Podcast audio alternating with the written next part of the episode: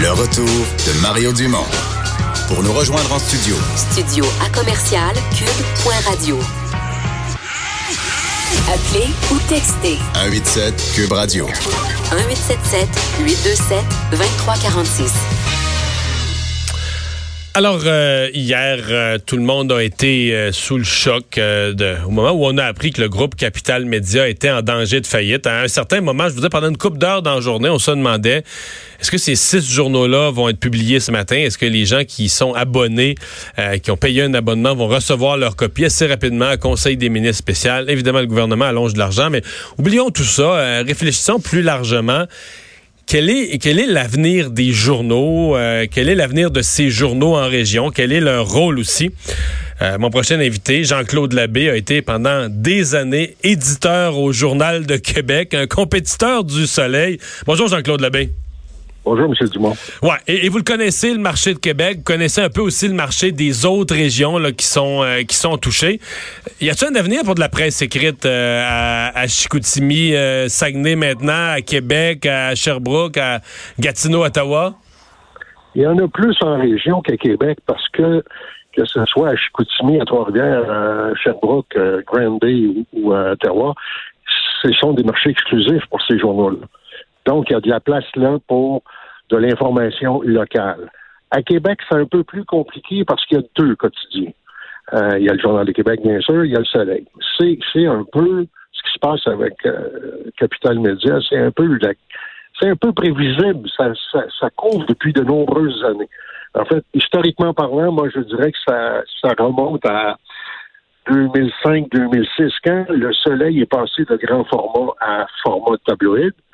Euh, en même temps un peu que tous ces journaux-là, parce que c'était des grands formats. Ils ont non seulement réduit le format, mais ils ont réduit considérablement le contenu de l'information qu'il y avait. mais certains ont dit à l'époque qu'ils essaient d'imiter le, succès du Journal de, Québec, du Journal de Montréal, un journal qui se lit mieux, qui se lit mieux dans, dans, l'autobus ou qui, qui... c'est ça qu'on avait dit à l'époque, là. Oui, mais en fait, le format, c'est accessoire. C'est le contenu qui prime dans un quotidien comme dans n'importe quel média, que ce soit en télévision, en, en radio, on sait tous que ça intéresse les gens ou ça ne les intéresse pas. Le contenu est là. Richard Martineau en parlait dans ses chroniques de ce matin. Il y a un problème fondamental de contenu dans le soleil. Là, je peux pas trop parler des autres régions parce que je vois pas ces journaux-là de façon régulière.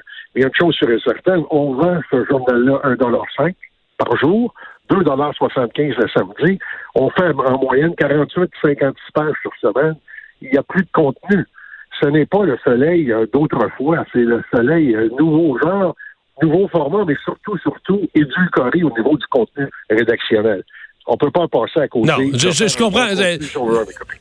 J'ai moins d'expérience que vous, là, mais j'ai quelques années. Je me souviens de l'époque du Soleil où il y avait André Fogg, où il y avait J-Jacques Sanson à l'époque qui était chroniqueur. Tu sais, le Soleil, c'était une référence politique majeur au Québec. Là. Une référence politique centrale, euh, les chroniques, les premiers, les premiers à savoir un paquet d'affaires et tout ça. sais.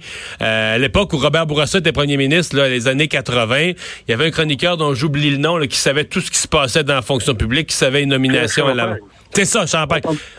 C'est que le, le Soleil est une référence politique. C'est plus ça aujourd'hui. Il y a encore de très bons journalistes, mais c'est plus ça. Non, non, ce n'est plus ça. Il n'y a plus, il y a pas un contenu intéressant.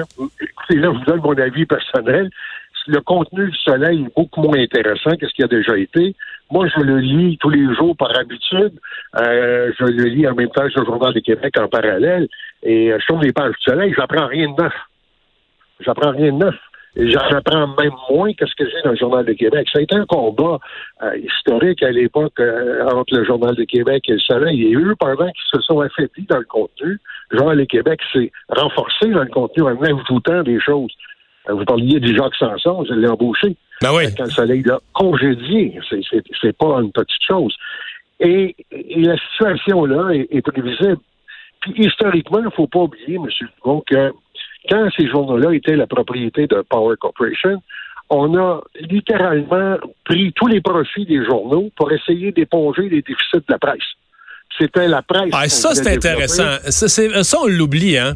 Euh, ah on disait la presse, c'est la locomotive de tout le groupe et tout ça, mais pendant certaines années, les journaux régionaux plus petits, mais faisaient de l'argent qui venait éponger, éponger les déficits de la presse plutôt que de réinvestir dans leur région.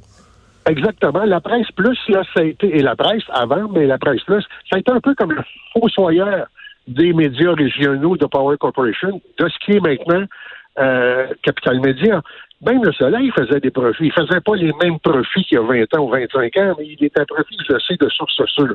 Euh, J'avais des amis qui étaient là et le Nouvelliste faisait de l'argent euh, beaucoup. Tous ces journaux-là, on prenait les profits et on les drainait vers la presse, ce qui enlevait aux autres journaux les moyens de se développer, d'améliorer leur contenu. On drainait l'argent vers la presse pour tenter d'éponger les déficits, ce qu'on n'était pas capable de faire. Et, et c'est fondamental. Et c'est comme, je dirais presque que c'est presque à la chronique d'une mort annoncée pour ces six journaux-là.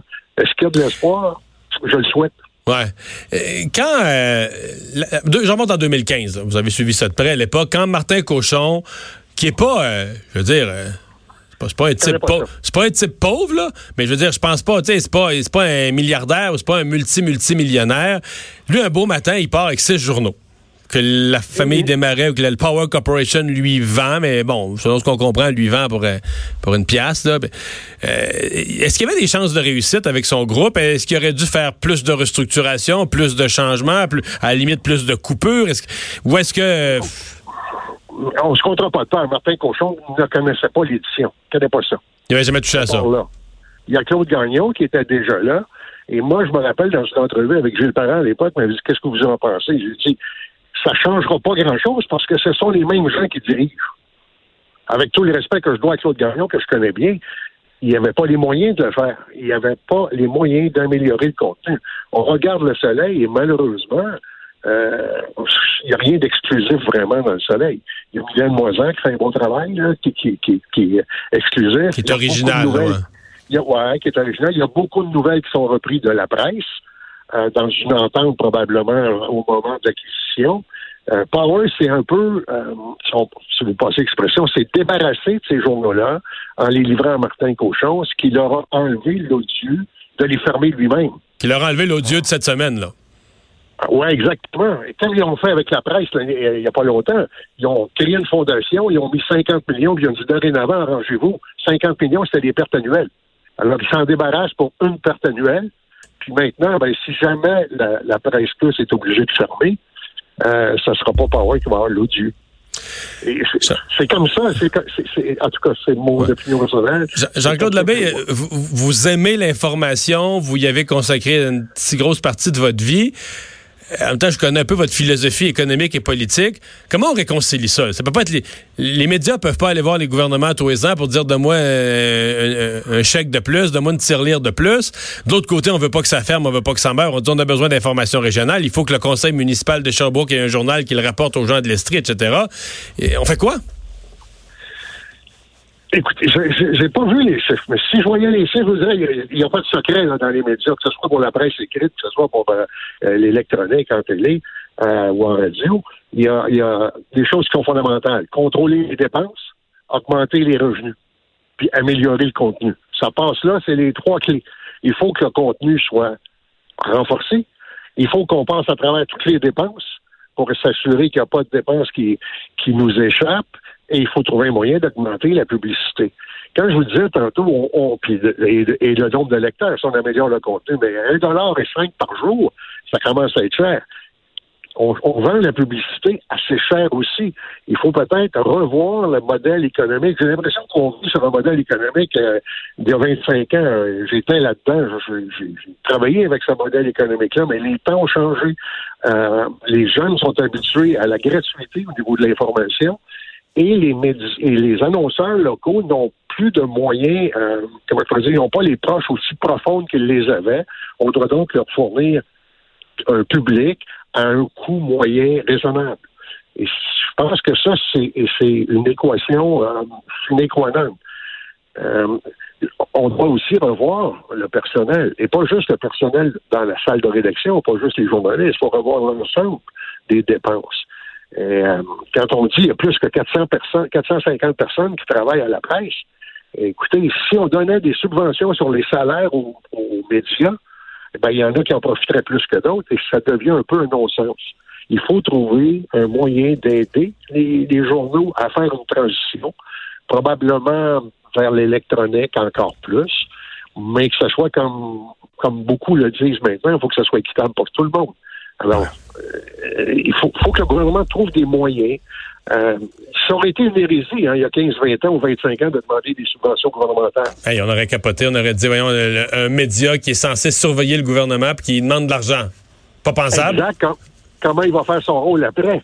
Et euh, il y a beau avoir des syndicats, il y a beau avoir des, des, des données, ça devient gênant pour le journaliste de mordre la main qui le nourrit. Ouais. Et on va, on va surveiller tout ça. Il y a une commission parlementaire toute la semaine prochaine à l'Assemblée nationale. Le sujet va être débattu. Jean-Claude Labbé, merci beaucoup d'avoir été là. Merci, bonne fin de journée à vous. Ex-éditeur du Journal de Québec. On fait une pause euh, dans un instant. Le boss de Vincent.